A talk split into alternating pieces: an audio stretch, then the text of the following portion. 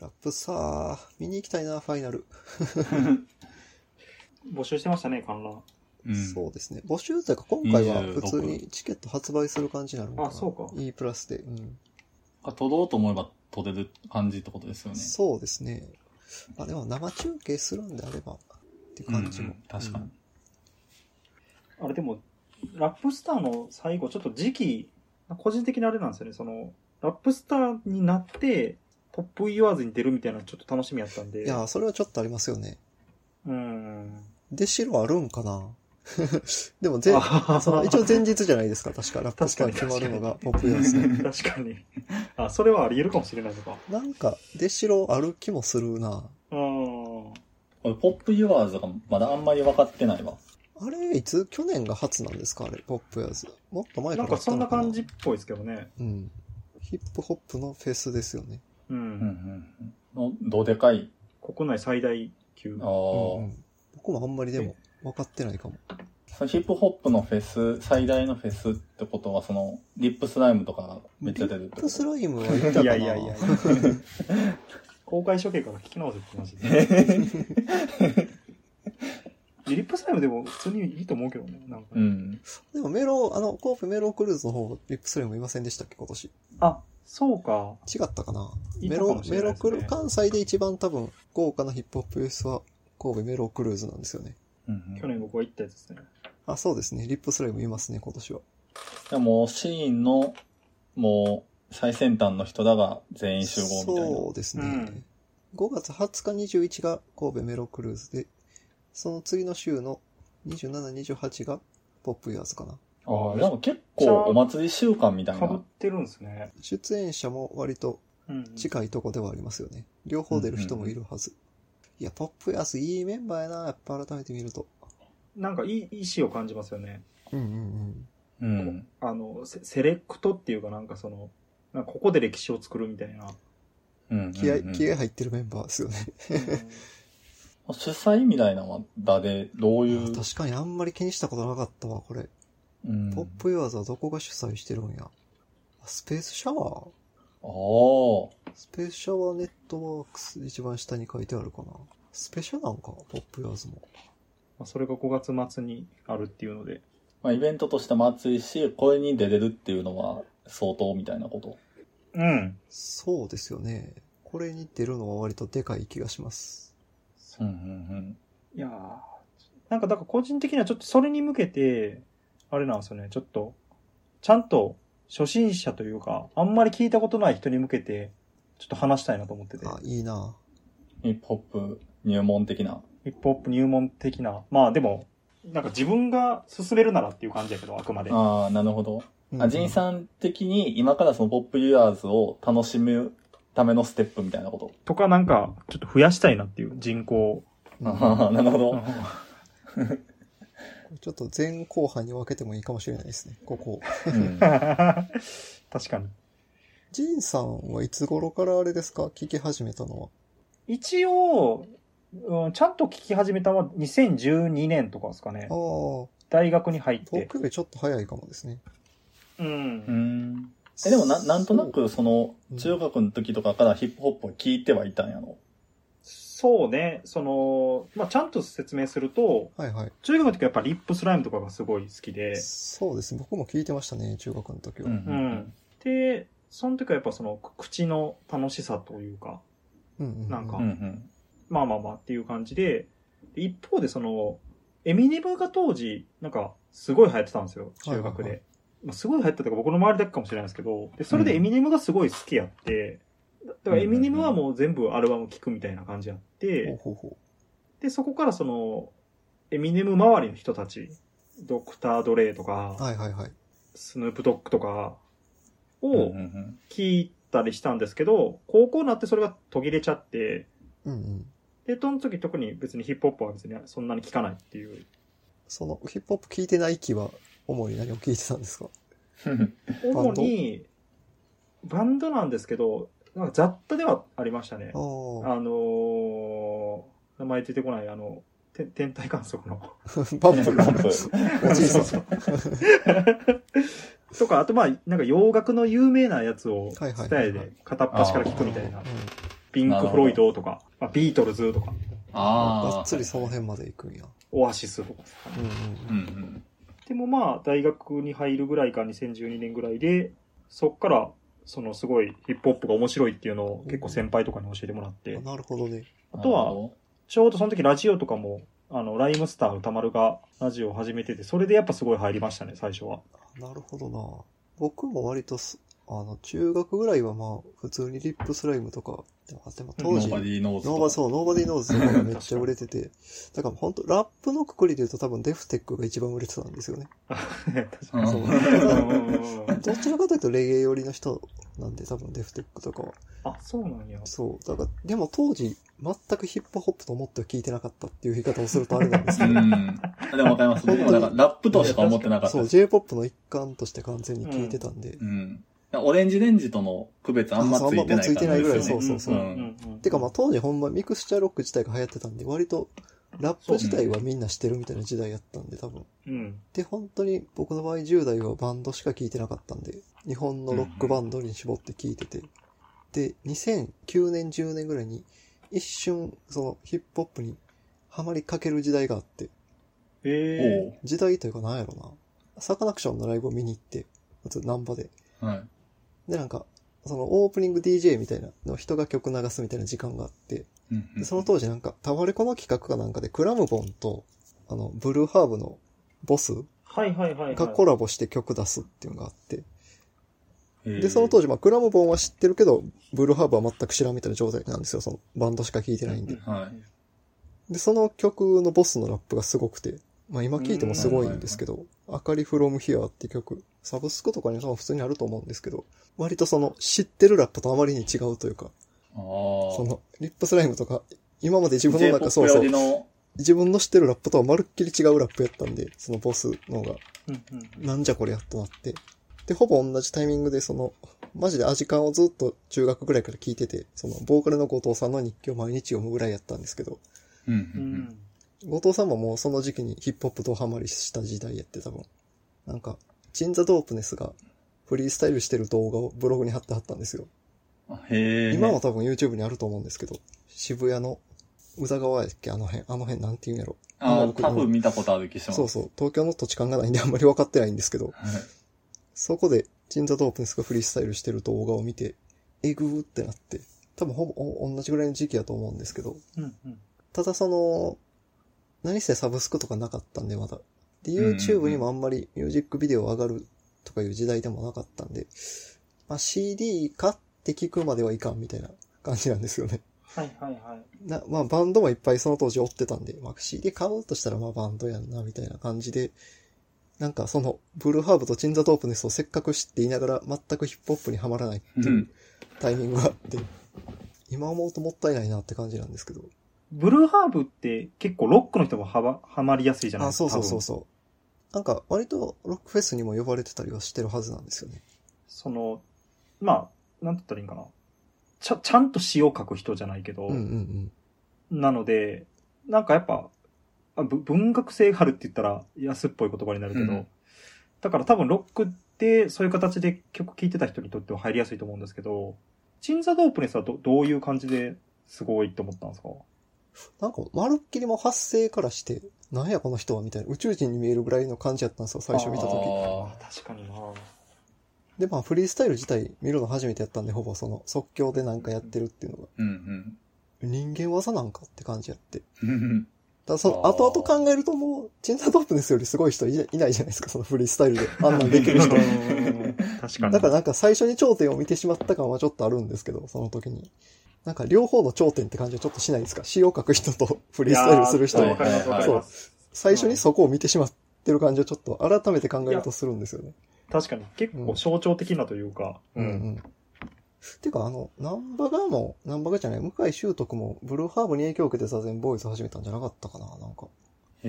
うんそこきっかけみたいなのを見た気がするな、なんか。ブルーハーブはブルーハーツに影響を受けてるんですかまあそうですよね。うん。ラああ。全面たる。ッパー多いですよね、ブルーハーツにブ影ルー響ハーするツ、人。うん、好きな人、サンプリングとかも多いですよね、今の若いラッパーとかも。あで、まあ僕ちゃんと聞くようになったら、それこそダンジョンとか、MC バトル流行ってから、その流れって感じかな。まあ、僕もそのジンさんらがなんかフリースタイルダンジョンにドハマりしているという話を聞いて、うんうん見始めて、なんかラップとヒップホップの区別がつくようになり、うん。うんうんうん。その時期ハマってたって感じですね。でもまあ人によりますよね、ほんまに。バトル当時見てた人でも、そのままリスナーとしてヒップホップ聞くようになった人と、なんかうううやっぱバトルはずっと追ってるけど、別に聞きはしないみたいな人もいるし。確かそにこ。はなん若か干僕はその、同時に芸人さんのラジオをめちゃくちゃ聞くようになったことで、音楽自体をあんまり聞かなくなっちゃったっていうのがあります、競ね。競合ですもんね、ラジオと。あ。そう競合なんです。もう聴覚、聴覚が、もうほ溢れてるんで、喉ま確かにで。な。同時ができないですもんね、そこは。そうなんですよね。あまあ、新聞に聞けてないって感じですね。ヒップホップの楽曲の良さをもっと味わいで気持ちはありつつ、うんうんだから多分あれですよね、その、音楽を聴く下地というかなんかその習慣があったりする人は、その後も結構聴き続けてる人は多いかもしれないですね。うん。かもですね。うんうんうんうん僕もほんまそれこそ、マイスペースとかの時代からも、インディーズのバンドをいち早く見つけるとかが大好きやったんで、あ、なんかへえ。それ、それがもう今はラッパーに変わってるだけみたいな感じが若干ありますね。やってること自体はあんまり変わってないというか。なるほど。ちなみにその、ロックバンドはまだ追ってるんですかいや、逆にもう全く、もうあー2012、3ぐらいで止まってますね。あ、じゃあもうヒップホップで塗り替わもっうたんです完げえ全に乗り換わりま したね。もうじゃあちょっとなんか踏み込むと、何が結構違うってなって思う、そっちの方が面白くなったんですかヒップホップの方が。これ何かななんか、ヒップホップにハマったというよりかは、ロックバンドを新しいのを聞いても、いや10代の頃聞いてたバンドの方が良かったしなってなってしまうのがーんまず勝てないじゃないですか、その思い出補正に。 うん、青春が乗っかっちゃってるんで、ね。だからその同じジャンルを追い続けてても、まず、その上回ってこないんで感動が。やっうんぱ中学の頃に聞いてたバンプオブチキンに勝てないじゃないですか。 そのパッドでのバンドがう。んうんだからそこでまず一旦ロックへ、ロックバンドへの興味が薄れて、なんかそこにスッと入ってきたみたいな感じがするんですよね。どちらかというと。なるほヒップど。ホップに、新鮮さがある方に行ったそみうたいそな。う。もうヒップホップに関してほぼゼロの状態なんで、知識が。何聞いても新鮮みたいな感じで、ハマったところはあるかもですよね。それってそのヒップホップ自体が、割とその手法みたいなものが更新されていく性質があるみたいなんて関係あるんですかね。いや、ありそうですよね、本当に。よく言われますけど、うんラップゲームって言われてる。ほうほそうのほ割とそのスキルを提示するのは MC バトルに限らず、うん新しい乗り方を最初に発明した人がすごいみたいなのはあるう。じゃないですか、やっぱり。という点で、やっぱ常に何かしら新しい乗り方であったりをなんか、そこは一個ある気がするんですよね。なんか僕は最初結構それがすごい面白いなと思って、うんうん。あの、ちょうどそれこそ2012年に、その、文化系のためのヒップホップ入門っていう本が出たんですよ。はいはいはい。で、それを言えばそのヒップホップって結構まあ、どちらかというとヤンキー層が聴くうんうん。音楽っていうイメージがあるけど、なんか普通に文化的に聴いてもすごい面白いんだよっていうのを訴えるような本で、で、それこそライムスターのラジオで紹介されてて、で、大和田敏彦やったかなっていう、早稲田の、 あの、教授が対談して書いてるみたいな感じなんですけど、まあ、それからそのヒップホップの歴史を追いつつ、その面白さをこう分かりやすくレクチャーしてくれるみたいな本で、うんうんそれで、その、そういうヒップホップのゲーム性みたいなところをすごい強調してたんですよね。おーで、そのロックっていうのが、その、個人の才能っていうのを、こう、尖らせて、まあ、ここのイメージかな。あうんのうんうん、ここの存在としてやっていく、自分だけしかできない表現を突き詰めていくっていう方向に行くのに対し、そのラップっていうのはこの、場を用意してみんなで盛り上がって、その中で誰が一番勝つかっていうのを楽しむゲームっていうような話をしてて、なんかそこがすごいやっぱこう、し衝撃やったというか、面白いなと思いましたね。おーフューチャリング文化みたいな、スキルトレードみたいな。そうとか、なんか、あの、同じビートでみんなの乗るしとか、うんうんうんリミックス合戦みたいなのも含め。そうそうそうですね。んうんなんかほんで、その時ちょうどその本を見ながら、めっちゃ YouTube を見て、うん。あの、アメリカの東西構想、ツッパックビギーとか、うんうんへえ、みたいな。で、YouTube で見たら、マイクロ・ジャクソンの楽曲に合わせて、誰かが後から載せた、その2パックの、あの、全然別のラップと、ビギーのラップを、そのマイケルのビートに載せるみたいなほう動画が何百万再生されてて、だからそことかやっぱすごい、お、面白とかなりましたね。 あこんなことやっちゃっていいんやっていう。ーラップの、そうなんか、麺とスープみたいな。そうそうそうそうそうそう。それを死後しかもなんか勝手にしろとかうん。貼り付けて、で、それがまあ、あある程度良しとされるというか、うんそこにリスペクトがあれば。なんかさ、証言とかのさうん、ないやつとかいっぱい上がってる。勝手にね、音声切り離してるやつ。結構、え、結構良くないですかああいうの。たまに。いいうんうんうんでも割とバンド聴いてた頃からその、歌ってない曲とか好きやったんですよね。そのずっと喋ってる曲とかああー結 構あるんですよ。そのポエトリーに近いやつとか。うん、うん、めっちゃ好きなバンドで、チョモランマトマトっていう、今も休止してるんですけど、いて、全然聞いたことない。あんまりそう、まあ、そこまで商業的には売れずにはい 休。止って感じだったんですけど、チョモランマトマトのスルーユアリアリティっていう、YouTube にあるんかなほんまに喋ってる曲なんですよ。ほうほそれが高校生とかの頃めっちゃ好きやったんで、あう。あるっぽいっす ね。ね。ラップとは若干違うんですけど、まあ、ポストパンクみたいなジャンルで言われてたんかな。だからその歌ってない曲が好きっていうのも割と、ヒあーップホップ聴いてない時代かならるほどあったんですよね。あー僕はあのあれ好きですよ。えっと、b ボーイバラードの、あ、YouTube にあるな、そあういう、そ、その他はいの短編図。あ、その他の短編ですね。はいはいはい。あれもちょっとシャポエトリーリーディングうんうんぽいですねリーディング系ですよね。あれ何で知ったんやったかな僕は多分何らかは久々のツイートで知ってますね。あ僕も何かきっかけで知ってるはずなんですよね。 多分なんかヒップホップの中でも、なんかローハイフーっていうレーベルとかは、ちょっとサブカル寄りやったんで、全然ヒップホップ聞いてない頃から、ちらほら聞いてたかな。あうの、ん不可思議ワンダーボーイとか、もう今はなきですけど、全然わかんない。ポエトリーラッパー全然わでかんないですねへー2011年ぐらいに他界したんかな。 うんそうそう、なんか相対性理論とかサンプリングしつつみたいなのもあったんですよね。だからなんあか、割と近しいというか、うんうんヒップホップはあんま聞いてないけど、その辺知ってるみたいなのがあった気がするな、当時う。んうん僕はチャットモンチ相対性理論、アンディモリがトップ3に君臨してるんで、相対性理論側からなんかこうちょっとオルタナな感じとかに寄っていって、寄っていったなんか気はしますね。それで、えー、なんか、志田さん最初好きな、うんうん。なんていうんですか、ラッパーとかができたんですかえーっと、なんかバトルからその音源ハマったのは、割と明確に人間発電所じゃないかな。ああ、はいはいはいはい。なるほど。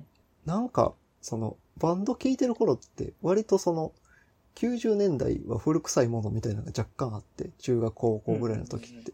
自分がその青春を過ごす以前の時代って、2000年代の自分がやっぱ聴いてるものが一番好きじゃななるじゃないですか、まずね。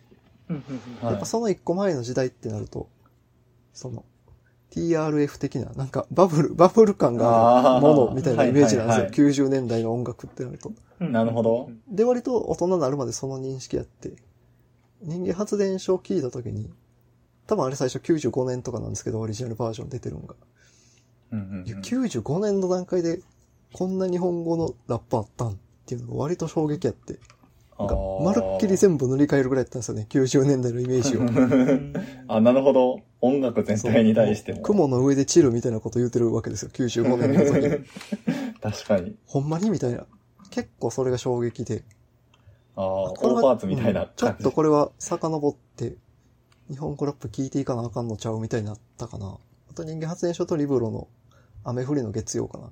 あれうんもうんうんうん98年とかやと思うんですけど、今聞いてもやっぱめちゃくちゃ良くて、あ、90年代にこんなのが日本でありましたかみたいなのがやっぱ衝撃やったかな、最初。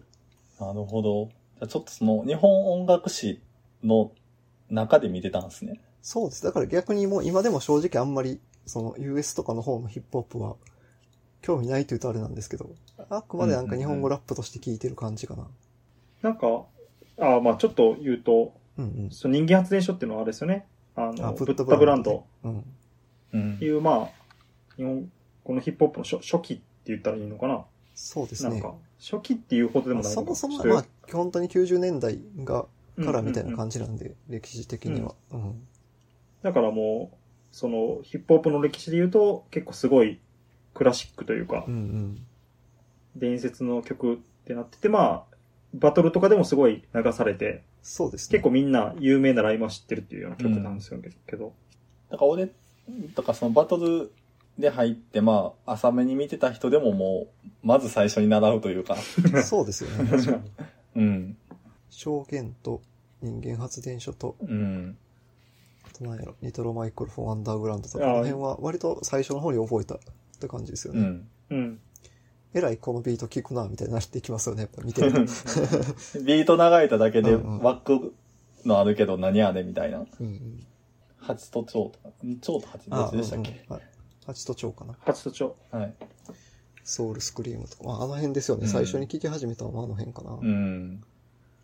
あ、それでちゃんと、その、昔のと言ったらあれですけど、もう追っていったみたいな感じなんですか追そっていったというかですねだから、90年代のと現行のを同時に聴いて、なんか逆にその、いわゆる冬の時代と言われてるような2000年代半ばとかが今でもちょっと抜け落ちてるんですよね、知識としてうーは。ん。スカーズとかだからあの辺があんまりまだ詳しくないって感じですよね。うんうんうんうんまあ僕はそれで言うと、結構、その2012年ぐらいにハマって、うんで、その2012年ぐらいの人たちのを聞いてたって感じなんですよ。うん。ああ、なるほど。それがだから、まあ、有名どころで言ったら、パパンピーとか、うんうんうん。うんうんスラック、シミラボ、あの辺か。あの辺なんですよね。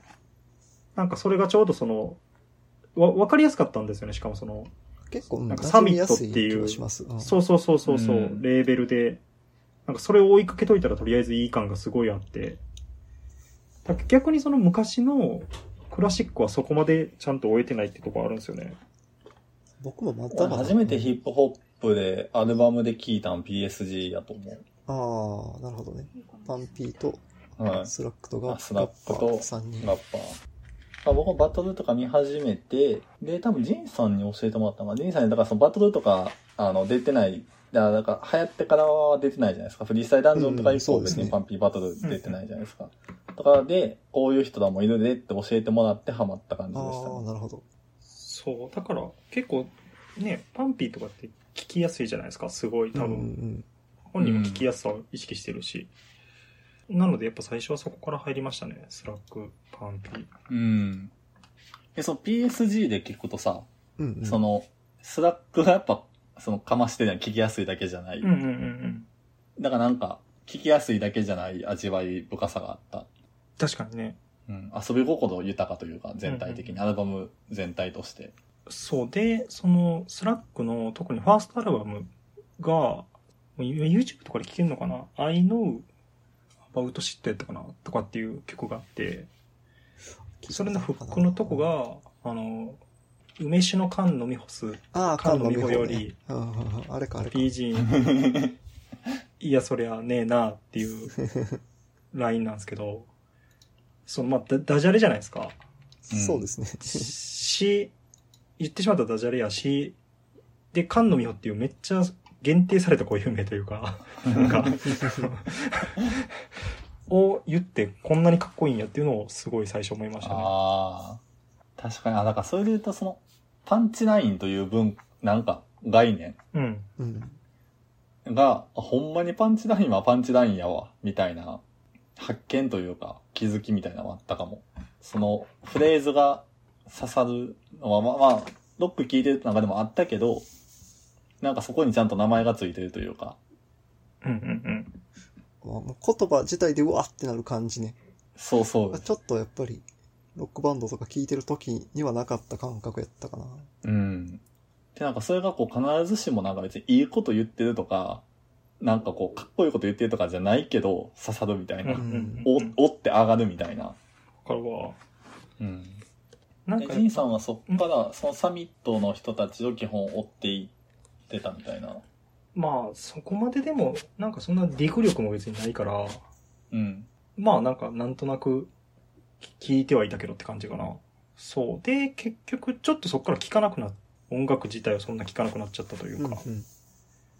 ちょっとだからフラフラッシュバックスああ、はいはいはい。がすごい好きあって、そのフェブっていうラッパがなくなっちゃって、うんうん。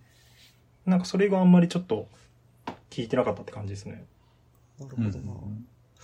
僕は多分、フレッシュなとか聞くようになったのが、フラッシュバックスであんまり活動しなくなってからなのかな。なんか、フレッシュなと JJJ がやってる曲があって、そこであの、スーパーカーをサンプリングしてるんですよ、フレッシュのが。なんか、スーパーカーっていうのはロッあロッククババンンドドだね。あの、ピンポンの主題歌の、夢際のラストボーイとかのラインをちょっとサンプリングしてて、うんうんうんそこでちょっと、やっぱバンドずっと聴いていきたい人間としては、おっとなるというか、うんうんなるラほどッパーでもそんなバンドからサンプリングするんやみたいなんで、そこ割と明確に一目惚れでしたね、フレッシュの。うんうんうん。フレッシュノってバンドでやってるんでしたっけああ、ライブとかはバンド形式でやってる時多いですね。ううんうんうんんちょっとまあ補足すると、その、なんかフレッシュノっていうのはあれです よね。きっとフレッシュノっていうラッパーで、うん。まあこうやってそのフラッシュバックスっていうもともと同級生かな ?3 人ぐらいとやってて、うんで結局まあそこからソロでうんいろいろやって、で結構ロックともすごいいろいろコラボしたりする人で、 A マッソともやってますね。 そうですよね。だから Amazon プライムで見れるのかな確越か境的に活動する。で、めっちゃやっぱかっこいいんでね。かっこいい。うんうん。きあの、それおこそ聞きやす大豆いだしとはこう、あ、確かにそれがそうあるね。そう。スタッツと、お松たか子とやってる。うんうんうんあれ衝撃やったな、でも。事前予告一切なしで、大豆田とはこう見ていてやわう、ん。第1話に で、まあ変わっていくっていう。うん。あの辺は、スタッツとかあの辺の周りは割と、ヒップホップあんま聞かないけどって人にも届いてる感じはするかな。あ、そうですね。そう確かに。豆腐ビーツとかあの辺とかにしても。うん。フレッシュのちょっと前、えっと、柴田聡子って人のなんかリミックスとかもしてましたへね。ー確かに幅広い。そうなんですよね。トーっていうバンドもほんまにめちゃくちゃ好きやったんで、今でも好きなんですけど、なんかそこはやっぱフレッシュノと結構関わってるんで、ドラマーの人がバックバンドやってたりとか、そこでハマりやすかったんかな。好きなもの同士がつつながっていくというそか。うそううんうん。あでも一個あるとあれですね、その、あ、そんな社会問題歌うんやみたいなのはやっぱ、うん。なんかあああ。まあ、リリアルっていう、リアルやしな。ううんん。なんかね、それこそ、アナーキーがなんか、生活、ばあちゃんの生活保護みたいな、うんうんううん。ん。とかのリリックがやっぱ、そんなことも歌うんやっていうのは衝撃受けましたね。それで言うとやっぱ、バッドホップ聞いた時も割と、抜け出す俺らみたいなの言ってるんですよね。ティーパウラ、ワイザーかどっちかわかうんうんうん忘れたんですけど。その、抜け出すって結構目指してんじゃないですか。うん、うん。こういう社会負の連鎖みたいなのがあって、ああ。社会環境によってこういう状況に置かれてるけど、音楽でそれから抜け出すことができるみたいなのを、二十歳、19、20歳ぐらいの時にもう曲うでん言ってるという、そのメタ認知が割と衝撃やったというか、うん、うん、うん。確かなんに。か大人でも割とそこ認識できてない人いるじゃないですか。その、うん闇バイト、10代とかで闇バイトに応募してしまう人の環境とかって、うん。なんか大人でも割と、えそんなん本人のせいやろみたいなスタンスの人は結構いる中で、バリバリ不良性のあるバッドホップがもうそこをなんかメタに認識してるんやっていうのが、割と最初衝撃やったかな。確かに。それをじ実践してますしね、それでえ。そうなんですよね。実際になんかもうそれで生活できるようになってるっていうのが。し、なんかそういう環境から抜け出すために、一個モ、モデルを作ってあげるというか。うんうん。うん。だからそのヒップホップ自体に、ま、そういうのを、その、教えていくみたいなマインドもあるってことですよね。現実認識みたいなことを。うん。確かにそれは結構うん。あると思うね。なんかその、吉田正史さんっていう、あの、自分もビートメイクをやってる批評家の人が、うんうん。確か吉田正史さんが言ったと思うんですけど、結構面白い指摘をしてて、その、ポリティカルなラップと、コンシャスなラップがあると。ほうほうほほで、ポリティカルっていうのはまあ政治的なラップ。で、うんコンシャスなラップっていうのは、まあ、なんか文学性があったり、それこそあの、ブルーハーブのボスみたいな、う。うんうん。ちょっと内面的で試作的なラップっていう、まあその、ざっくりこうラップを単なるバカなこと言ってるんじゃなくて、なんかメッセージ性を持たせようとしたら、その二方向があるっていう話をしてて、ほうほうほで、日本ではずっと、その、コンシャスの方は、うまいこと発展してきたというか、う。うんうんうん。うんうん。あ、の、取り入れられて、そっちの方がすぐに割と発展していったけど、なかなかポリティカルの方ができなかったっていうのを言ってたんですよね。おうまあ、それはなんか、日本の政治状況的にこう、なんか政治的なこと言うってむ難しいじゃないですか。まあね。うん。それはまあなんかその、権力がとかっていうんじゃなく、単純になんか例えば、学校で政治の話してるやつってちょっとうん痛いやつみたいな、そうな感じですよね。どうしてもなっちゃうじゃないですか。ちょっとななんでかわかんないですけど。ううんん。まあなんかクールじゃない。そうそうそうそうそう。だからそういうやっぱ状況の中でなかなかポリティカルなことを言うっていうのが難しくて、でそれをなんとか頑張って、でもポリティカルなこと言わなきゃラップじゃないっていうので、キングギドラとかは無理やり言おうとしたけど、うん。まあ、その結果結構右翼ラップみたいな、ああ、なる感ほじどね。にうんうん。どうしてもなっちゃって、日本でなんか政治的たろうとしたら、その時は右翼しかなかったっていうようなことを言ってて、ただそれが、その、2000年代中盤とかの、その、あの、MC 監とかが出てきた時に、うん初めて、その、まあ、日本がガチで貧しくなったからやとは思うんですけど、うん。はいはいはい。その日常の景色を歌うことが、その特定の制作とかの話じゃなく、単に自分の見てる景色を歌うことが、すもう政治的になるっていう状況が初めてそこでできたっなるほどな。うんうん。ていう話をしてて、で、その結果、まあ、バッドホップとかもそれでうん。出てきて、っていうのを言ってて、で、今やっとその、コンシャスな方向にも、ポリティカルな方向にも、日本のラップは、なんかの伸びていけるっていう、まあ、良くも悪くも、っていうのを言ってて、まあ、面白いなと思いましたね。うん。確かにな。カンさんのすごいもんな。 リリッうク。んう。ん。何食わの顔してるならず者とかめっちゃ好きなんですよね。いいえ、めっちゃ好きなの。出てくるかな今あのオープンカフェでランチかコンビニのサンドイッチ、一体何で測る人間の価値っていう、こう素晴らしいですね。ここ素晴らしいですね、やっぱり。いや、確かに。うんあ確かに。